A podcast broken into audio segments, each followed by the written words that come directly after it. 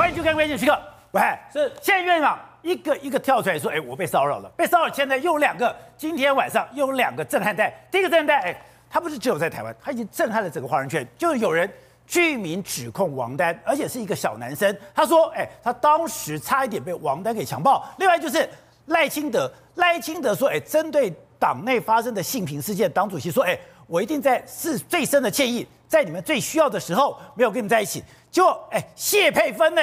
谢佩芬居然讲，三年前被性骚扰的时候，很多人要他忍耐，可是这种行为真的是忍无可忍。好，谢佩芬的状况是这样哦，她是三年前的时候曾经有被骚扰，不是党内的干部啦，就有人在跟骚他，啊、所以呢，她当时说她也觉得这样子很痛苦，可是呢，也有人要她隐忍，她特别到赖清德脸书上面去写哦。已经是不是 me too 了，宝杰哥，已经又两个，又三个，又四个，对，一大堆都跑出来了。所以民进党那现在已经有五个了。对，民进党已经有五个，至少，宝杰哥至少，因为你看昨天是一个，现在变五个，到下礼拜不知道多少个不知道了。所以呢，过去隐忍，过去 SOP 是什么？因为我们要选举。因为如果走性平，你的身份会被公布；因为如果你提出要这个、这个、这个跟对方要来对峙的话，你会被提到中常会，你会上媒体，你身份曝光，所以很多人都打退堂鼓了。但是现在大家不想打退堂鼓了，一个一个都跳出来了。那民进党里面这么多 case 之外，今天让我看到最惊讶的，其实还有一个，就是王丹呐、王丹他怎么了吗？二零一四年六月六号，有一个小男生，他叫李元军，你看到最近这几个人，把这个当事人都是用自己的脸书贴的。他不是说对不对？我戴个帽子，对，找立委议员出来，然后变身说具名指控，没有就具名的，就是他叫李元军，他直接就贴出来了。这些这个年轻的小男生、小女生，他们现在都豁出去了。他把他过去隐忍在心中这么长久的痛全部讲出来。他说隐忍九年了，九年，因为二零一四年六月六号，他记得多清楚，六四天安门事件那个王丹有连结。过了两天以后，二零一四年的六月六号，他在纽约的。法拉盛地区的某家饭店，人事、实地物通通都有。他怎么认识王丹呢？他说当时我还没有到二十岁，我是一个台中的这个某次参会认识他的王丹。那王丹基本上在他当时眼中看起来就是一个对不对？六四学运的名人啊，神啊！那王丹跟他讲说我要去美国，你要不要跟我去？他就跟他去了，他跟他去美国了。所以呢，一个不到二十岁的小男生跟着王丹到了美国。王丹那个时候提出邀约，他说他要回美国一趟，先去纽约，再去洛杉矶跟旧金山，问我要不要跟他一起去见见世面，他可以下机招待。跟名人去美国去走一趟，而且呢还是王丹，而且他才刚满二十岁，能够跟他的偶像一起去，他觉得很高兴。但是没想到去了之后发生什么事情？他说呢，王丹看到他在那边好做一些相关的事情，没有在看风景，他就说。你到了纽约，怎么还在忙你的这些公务？不要再打电脑了，来看看纽约的风景吧。他说：“哦，好吧，那我就看看纽约的窗户风景。”一走到窗户旁边以后，王丹从后面抱住他了，而且对他强吻。而且宝杰哥后面的部分我可能尺度关系不要描述太细了。对，接下来就是有环抱跟强吻之后的后面的动作了。他紧急求饶说：“不行不行，我最近才刚刚开过肛门的手术，我没有办法这个这个这个再再有继续的动作了。”所以呢，他就跟他讲说，因为我刚刚才刚手术过以后，请王丹不要再继续，以后他才停止。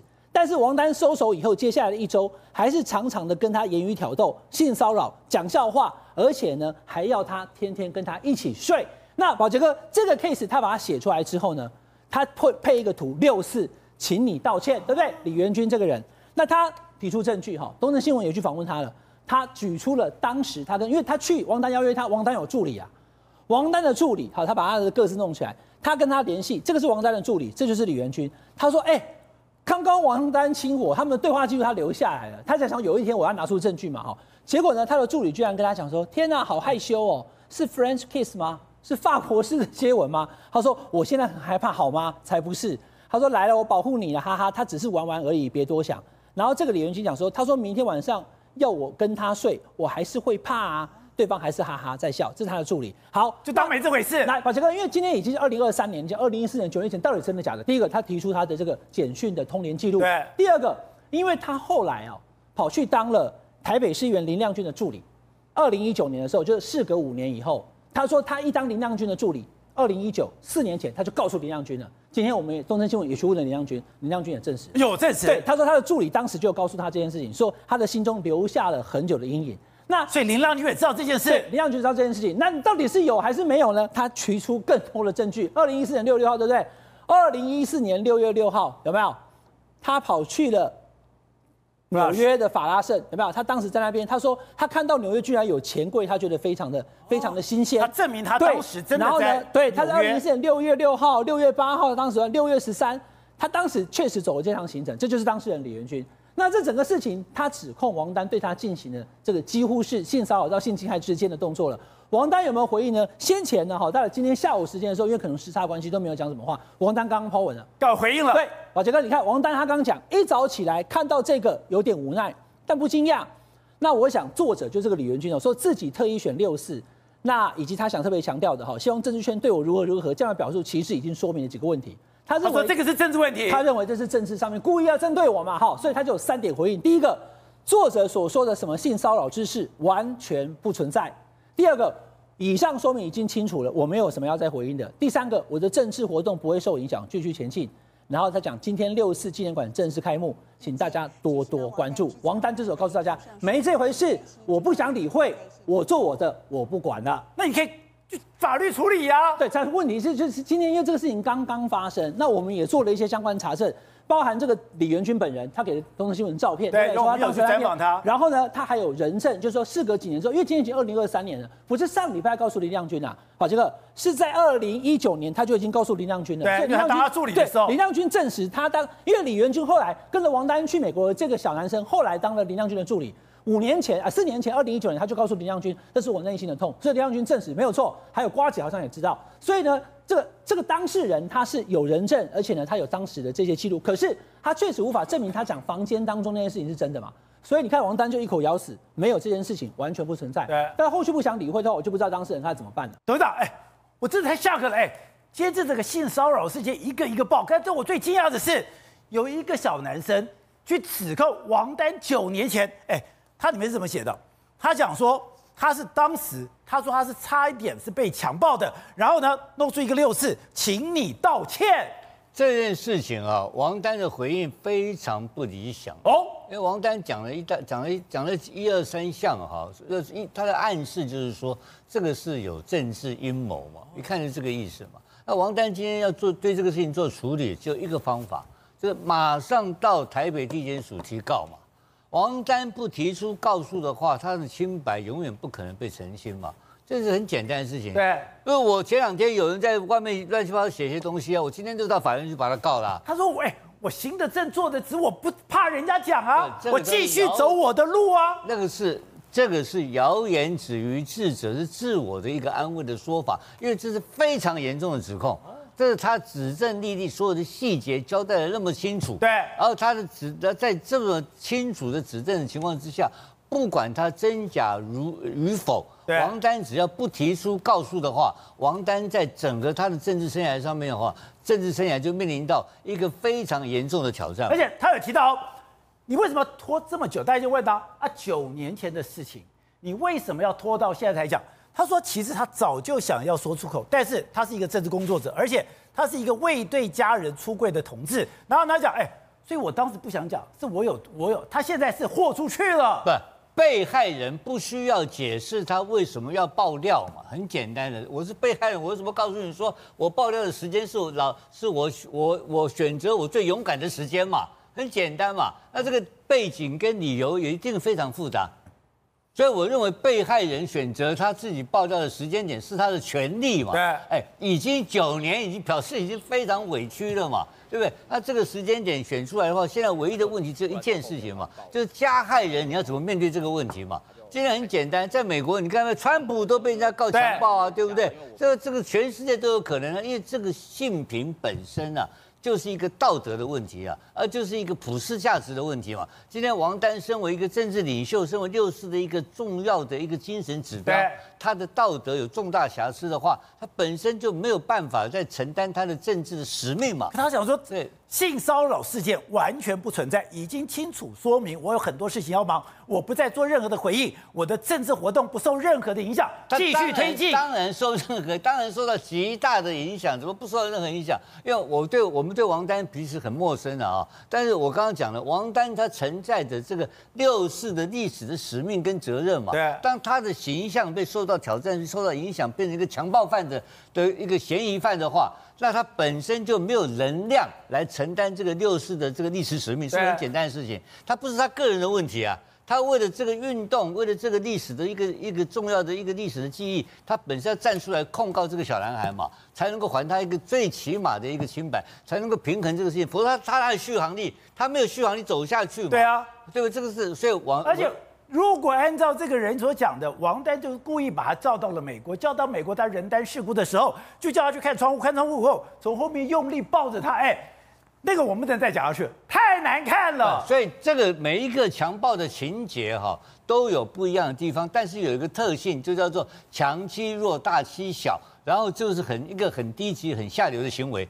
就是很简单嘛，所以为什么美国的 Me Too 运动会在美全美国像野火般的烧开嘛？现在台湾我认为非常好啊，这两天民进党这个行为，你看炸开了，已经整个炸开了嘛。保这个刚 刚刚刚刚伟汉讲说 Me Too 不是 Too，但是 Me Too 是不是一二三四的事？是我也是，现在一大票跟进了嘛，所以赖清德用写脸书来交代的结果，变成引出了什么？引出了一个谢佩芬啊。所以赖清德一定非常后悔，他莫名其妙写什么脸书啊？赖清德要本人要站出来道歉嘛？谢佩芬居然在赖清德的脸书底下留言说，三年前被性骚扰的时候，很多人要他忍耐，可是这种行为真的忍无可忍，没有什么大局可以正当化这种性骚扰的恶行。我要解读这个最可怕的事情，就这句话。谢佩芬讲的是关键的话，叫大局。什么叫大局？大局就很简单，政权嘛。就是你民进党是个黑社会，你为了要掌握政权，什么手段都无所不用其极，就认了嘛，就是这么简单的一句话嘛。那这个话讲得通吗？所以民进党在为了大局为重的情况之下，在掩盖他自己非常多的罪恶嘛。那很简单，民进党派系里面有黑道，那是不是大局也不能够爆料？像我去批评民进党，不能批评，要大局为重嘛。所以要以大局为重四个字，他会做什么事情？会做什么事？他当然是对老百姓就是非常不好嘛。他是一个很低级的政党嘛。所以这个我们现在讲的平权，现在现在只讲到那个女性平权、女性基本权利的问题来讲的话，他都做不好的一个政党的话，他能够对。这个国家会有任何的贡献跟任有任何进步的可能性吗？所以赖清德本身面临到非常重大的一个政治危机，他不能用这种用这种敷衍的态度，用个写脸书的方式来处理，他要痛，他要整个的痛心的去检讨这个问题，不是来自于一个简单的一两一两个行为，这是一个整个风气的问题，是民进党一个为恶做坏事的风气已经全部弥漫，而且长期存在，赖清德要面对是这个事实。好，哎，该讲的哎。现在不是单一事件，它是接连发生，而且这个接连发生，刚刚讲的，我有要去掩盖这个事实，我有继续的霸凌。今天大家最不能忍受是，哎，蔡穆林是民进党重点栽培的人才，今天是从党主席、总统、副总统各方人马全力为他背书，可是在这个过程里面，哎，他真的是恶劣到了无以复加。虽然他今天找出了律师，哎，要恐吓大家说，哎，你不要给我随便乱讲话，但没有办法，这是可受公民的事情。刚刚讲到的。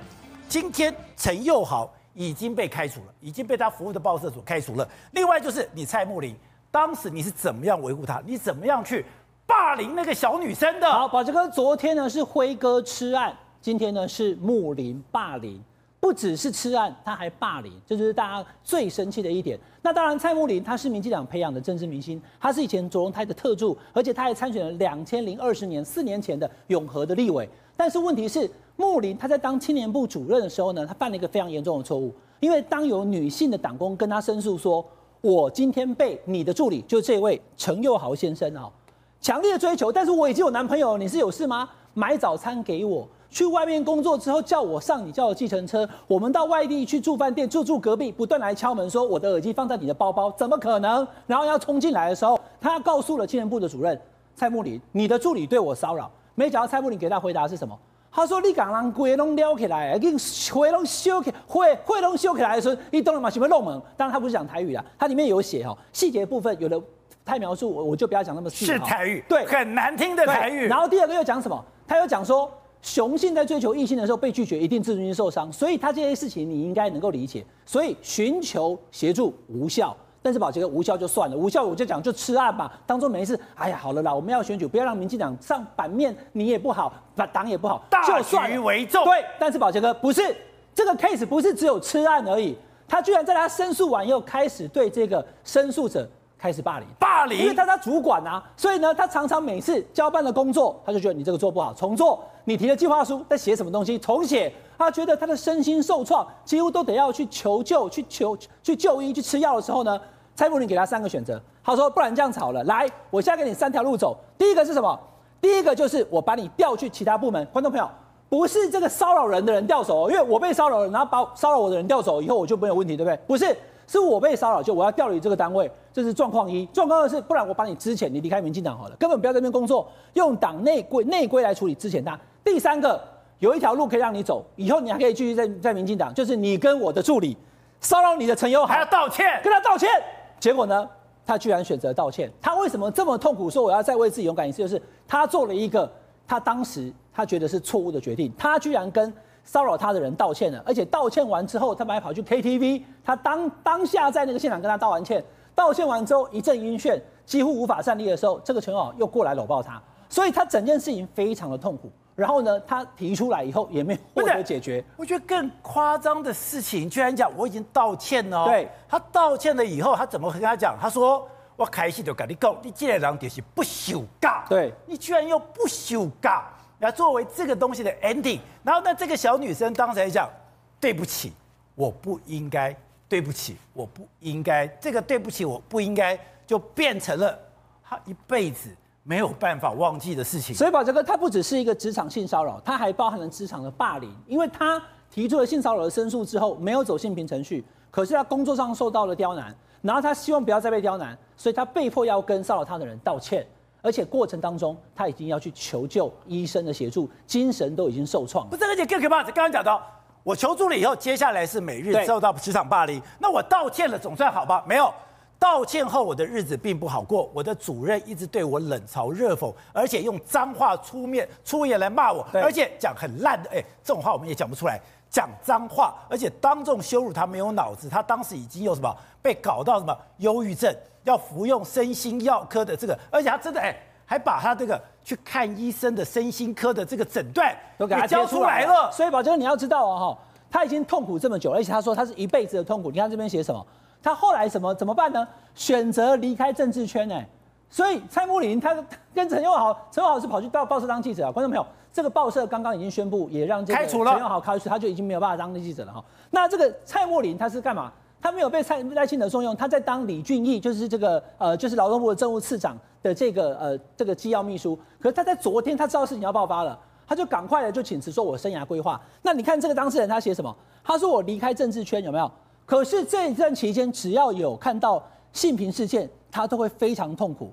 然后呢，他一辈子无法原谅刚刚所讲这两个人，所以他才要写这篇文章。他看了第一个辉哥事件以后，指名道姓讲出来，到底是谁在对他进行性骚扰，而且呢，职场的霸凌。那当然，蔡慕林，蔡慕林今天，蔡慕林他讲两个动作，写了律师信了。宝杰，我要讲清楚，他两个动作，第一个动作是把他脸书关掉了，脸书关掉，所以所有网络的人讲说，我要去跟蔡慕林，我要骂他两句，没有脸书了。但是呢，他请了律师，由律师帮他抛出他的声明。那律师就跟大家讲了哈，他这个是蔡慕林的声明，他就他他确实也是有表示说，他当主管这部分是不合格的哈，在职场当中对于同仁的交往应对啊，没有做得很好，他有表示道歉。但是他后面又补了一句，就是说所有的这一些事情呢哈，其实哎，如果有发现有人在散播不实的内容的话哈，他就恶意攻击，他要采取法律行动。但问题是你自己亲自出来跟大家讲。刚刚那位当事人都写哪一些是对，哪一些是不对嘛？不是，我们不知道谁有实谁不实。很简单，你今天有没有对他进行职场霸凌？你有没有故意的刁难？这件事情你已经知道了，这个女生被性骚扰了，你居然还叫她跟道歉？道歉了以后，你要不讲？而且这里面哦，他其实用的字眼非常清楚哦，就是脏话，就是用很难听的脏话。那我只问你哦，你说你只是因为？一个新手主管视角的盲区，哎，这真的非常绝情，用的非常文雅的字眼，要把这个事情闪过去。但是我对我们来讲，你有没有讲脏话？你有没有霸凌？你有没有叫他道歉？你有没有等于说，你有没有去纵容你的助理对这个女孩子用非常可恶的态度去处理呢？所以前一天的许家田看起来就叫息事宁人，没有积极帮忙。可是后面这个变成是怎么样？变成是不但没有帮助，还对这个受害者进行霸凌。所以人家才把你点名点出来嘛。那当然，这个穆林他想说什么？我看到你每天送早餐，我以为你是爱情萌芽。跟那个小女生早就讲，我已经有一个女朋友，我不要你送早餐的。所以你要知道的，穆林现在目前面对的问题就是，你做错了一个决定，就是当时你不但没有帮助他，你还选择去压迫他。我就问你，为什么要这一个受害人跟陈宥豪道歉？对不对？你为什么要叫他跟他道歉呢？要么就调你这个单位，要么你就离开民进党，我支持你。第三个，你要跟他道歉，这是个匪夷所思的条件啊。怎么会叫被骚扰的人去跟他指控骚扰的对象道歉呢？所以呢，今天这件事情基本上传出来之后，整个民进党很多人都很惊讶。但把这个你要知道哦，蔡穆林确实是民进党的惊讶才让我很惊讶，因为他不是一件事情，他是很多事情。而且刚刚讲的，你如果今天连谢佩芬都已经讲了，代表这个性侵害或者说这种性骚扰在民进党现在已经是一个广泛而普遍的现象。这个广泛而普遍的现象，很多人碰到，特别是有两个部门，第一个是青年部。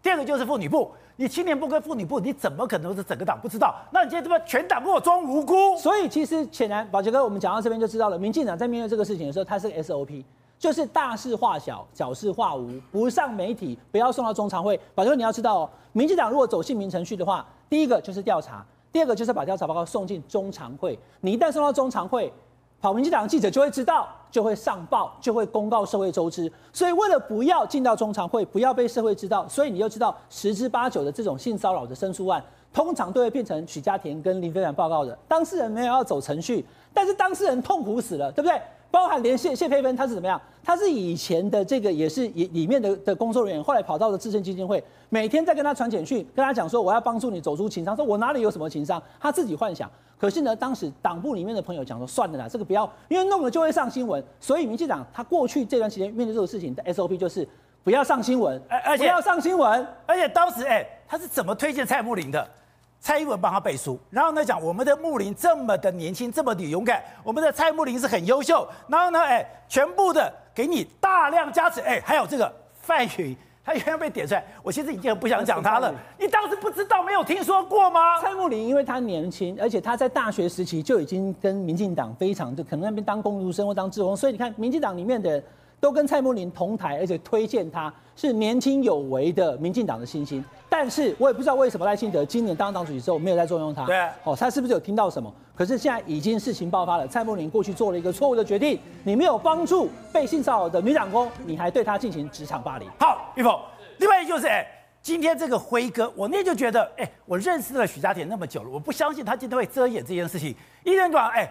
有人碰到一个他是不能处理的人，哎，他今天也很凶哦。四点，第三、第四点是说，我有律师，我在盯着你，敢跟我乱说话，我就要告你。那个是台语有句话，摇摆某种偏顾。对，我觉得今天很夸张，怎么你知道？哎，他今天有个朋友就讲了，他居然在这样讲，哎，他在民进党，你现在民进党吃香喝辣，我跟你讲啦，你赚得钱哦。不这啦！对，我们先来讲辉哥呢。以前还不叫辉哥的时候呢，叫什么？还没有跟民进党这么好的时候，叫做小薛。那个时候呢，其实他要去读复兴美工的时候，有透过一个朋友去介绍说：“哎，你可不可以来教教我？”那教他之后呢，小薛也进到复兴美工。然后呢，他在混得不好的时候呢，这一个前辈呢，还帮他找了一个工作，说：“啊，你去我朋友那边，至少做做案子，看看视野。”但是呢，后来呢，小薛怎么变辉哥的呢？就是因为他跟民进党这边的朋友走近了，走近了之后呢，他说有一次呢，他去刷他的时候呢，这时候小薛突然之间，哎。你对恩人突然哎，我跟你讲哦，你这代志这坎坷要怎样，就开始教训他了。他就说教训我起来了，大谈他的工作哲理，说他认识很多的名人，多屌之类的话，当然厉害啊。这个时候呢，总统、副总统，所有的民进党高官他都认识啊。对，然后这时候他突然就直接叫他的本名哦，直接叫他这个恩人的本名。他说我跟你讲，洪展要比谁赚的钱多，你不会比我多。哎，这个人就想说。当初你要去念书的时候，是我带你，我教你。然后呢，你混得不好的时候呢，是我叫朋友给你开一个 offer，开一个职缺给你。你跟这些民进党的朋友走在一起之后呢，哇，你终于变大哥了。要比谁赚的钱多，你不会比我多啦。然后他就告诉，这也太摇摆了吧。对。然后呢，他最后呢，这个朋友呢，就直接跟他讲说，今天你的受刑被人公诸于众，我心里只有送你几个字。切莫得意忘形。可是呢，你看哦，昨天辉哥那事情出来之后呢，大家讲说，哎，你是不是发生这个事情？很多人都觉得，哎，你辉哥去哪里了？以为说辉哥你要深思反省了，没有。薛朝辉的声明，我觉得真的是马马西叫撒亏耶，他撒亏。我就是这两天性平案中所报道的导演薛朝辉，以下是我的生命。你不觉得这个这个开头是 open，你就很 sucky 吗？我是这两天性平案报道所说的导演薛朝辉，对，就直接以下是我的声明。若是因为任何动作引发误会或冒犯，本人诚心向当事人表达歉意。好，这个我就有很大的一个问题喽。他当初发生的事情，这个女生千字文讲的事情是说在车上，在车上的时候头到他把他头压在他的肩膀上面，他那个女生非常的害怕，因为是小女生嘛，好。根本没有什么社会经验，他借着一个颠簸起来之后呢，后面的事情才恶心啊！你你你把人家头压在这边，他把它弄起来之后呢，他卡来秋来，后面那个才真的是，你觉得这个动作，你觉得会有什么误会或冒犯吗？对啊，如果这个女生讲的是真的，你那个手已经出手了，这个还会有什么误会呢？好，然后他说本人支持，吁请民进党相关单位对此事进行严格调查，本人愿意全力配合，并期待真相尽数厘清。若有应付司法上的责任，绝不逃避。好，但有人讲他没有司法上问题。对，过六个月了，你行政调查一年，刑事调查六个月，你也知道说这件事情，你已经轻舟已过万重山了。你不能对他有输啊嘛，你才讲这个事情嘛。好，关于媒体和评论都好，重点来了，第四个。基于保护我的家人、朋友以及生信的公益价值，你还有公益价值？你你几在工厂？你千万搞不好公公益价值？对啊，你在工厂，你对一个小女生这个样子，然后你说生信公益价值，然后对于不实指控，委请律师确保相关权益不受不法侵害。欸、他，他这样讲代表什么？就窄，对，大就窄，对，轻舟已过万重山，没错。而且做这件事情，民进党会不会用它？我觉得还是会用啊。对，你把这个东西拿出来，根本已经沆瀣一气啦。对，你把这个东西拿出来的意思就是说呢，你去调查吧，你拿我没辙。再来，如果你再乱讲，你在节目上面批评我的话。确保相关权益不受不法侵害。现在我们讲哈，我们是不法侵害，他可能已经在收证，准备要进行法律相关动作。好怕哦！没敢你个啊！天喜啊！对不对？现在来讲的话，不管是我们刚才讲的，还是伟汉哥刚才讲的那一个，和他们都是怎么样？准备要提告。这就是告诉大家，他们现在的 SOP 就是说，反正只要你司法无从追查的话，我就是一句话，告到底。不然这样吧，今天牛旭庭也特别提到说，哎。你如果在去年九月案子，你已经跟了这个许家田讲，许家田已经跟李非凡讲，代表党内已经知道这些事情。对，党内知道这事情，你就算不查案，你只要保持距离嘛。没有哦，他继续接案子。对，好。这个议员他讲了一件事情，就是说呢，其实，在中央来讲，各个部会还有民进党中央都有给这个辉哥一些案子。他爬树之后，因为他是来自于桃园的嘛，他说，包括这个什么对日观光的影片，然后呢在地特色影片，还有四家客委会播完影片，他都有拿到这些案子。你不只是拿案子，因为如果你真的跟他们这个政党比较好，你拿一些案子，这个我们也可以理解。哇，他现在不止拿案子哦，他还变什么评审委员？评委，中央拿案子。地方当评委，所以你就可以知道说呢，其实他在所有的案子里面的话，而且是二零二三年，对，给你也逮鸡呢。对，所以呢，从案发之后呢，虽然最后当事人没有决定走这个申诉，因为他受不了这个压力，但是你知道，这个辉哥不管在中央，不管在地方，不管是拿案子当评委，其实他走的还是顺风顺水，真的一点对他来讲压力都没有。他到底是何许人也？哎，我平常跑民进党跑那么久，第一个。你不敢碰他，还有你还给他这么多案子。好，我们来讲他到底是为什么可以在民进党里面，我们简单来说横着走，因为他直接讲过说了，在二零二一年，李延书透露说自己帮蔡英文。拍摄第一支广告，这是他一生都不会忘记的工作。所以呢，那个时候的蔡英文的第一个广告是他拍的。对，所以案发的时候呢，党主席是蔡英文。当怪没人敢碰。没错，所以呢，我觉得应该是很多人知道这个事情之后，直接就这个，没有人敢去碰他的这个事情。所以在接下来讲的话，到底当时这些相关人等是不是应该负起责任？好，瑞德，刚才讲的这件事情是炸锅了。当然讲，你今天只要有这些事情，你只要涉及这个 Me Too，该处理就去处理。哎。这个以前非常可怕的，对，没有错。那么面对这种不管是性骚扰啦、性侵害啦、强制猥亵这样子，没有什么可讲的。不管你是哪一党哪一派，因为你的人格跟你的人品与你的权势地位没有关系。但是如果不处理好的话，甚至于会动摇国本。台湾过去曾经发生过一件是什么事呢？一九发生在一九九三年的这个一月五号啊，动摇国本到什么程度？当时的法务部长叫马英九，还有调查局长吴东明，最后都出来公开鞠躬道歉，向全国的妇女同胞道歉。